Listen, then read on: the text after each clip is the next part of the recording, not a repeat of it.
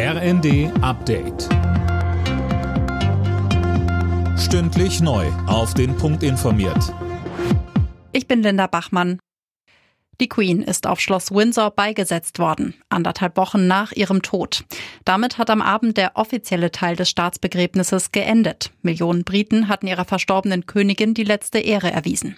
Nach 70 Jahren ist eine Ära zu Ende gegangen, sagte uns Desiree Kahl, die seit acht Jahren in London lebt obwohl man die Person nicht persönlich kennt, trauert man da schon mit, gerade weil alles sehr öffentlich ist. Also der Sarg war jetzt tagelang öffentlich zugänglich. Man bekommt von der Royal Family viel mit. Das Begräbnis konnte man sich den ganzen Tag im Fernsehen anschauen. Es ist traurige, melancholische Stimmung, aber auch irgendwie so ein bisschen, dass man so den Abschluss bekommen hat, dadurch, dass man praktisch so ein bisschen live dabei war.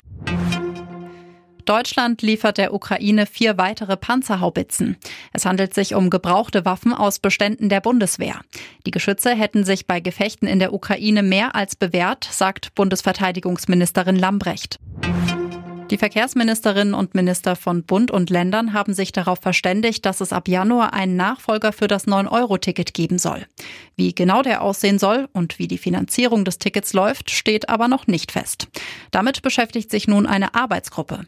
Bundesverkehrsminister Wissing hofft, dass bis Mitte Oktober ein entsprechender Beschluss vorliegt.